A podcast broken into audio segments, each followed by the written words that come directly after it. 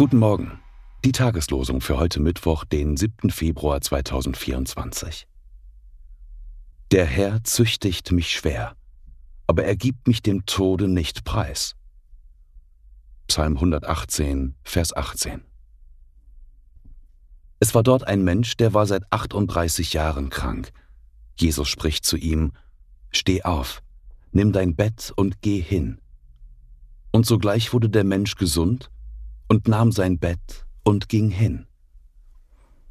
Johannes 5, Vers 5 Die Losungen werden herausgegeben von der Evangelischen Brüderunität Brüdergemeine.